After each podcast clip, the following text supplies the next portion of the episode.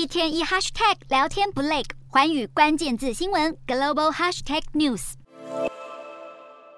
受到全球经济衰退的阴影笼罩，亚洲地区面临需求减弱的窘境，多数亚洲国家的制造生产业都出现疲软现象，只有少部分东南亚国家展现韧性。根据调查，东南亚大部分地区的制造业采购经理人指数 PMI 都高于五十，代表景气处于扩张阶段。其中，印尼、泰国和菲律宾都有所攀升，仅马来西亚罕见出现疲弱。从八月的五十点三下滑至四十九点一，而东北亚的 PMI 指数更是明显呈现制造业受挫，其中台湾下跌到四十二点二，创下疫情初期以来最低。日本也从八月的五十一点五下修至五十点八，勉强保住五十，而中国则上升到五十点一，算是挤进扩张区。分析提到，美元强势和亚洲货币贬值的情况，对于增加出口需求毫无助益，反而会让国内的通膨问题加剧。这将使亚洲国家的经济前景面临更多压力。面对强势的美元，亚洲货币持续下挫。日元在三日盘中一度贬值百分之零点四，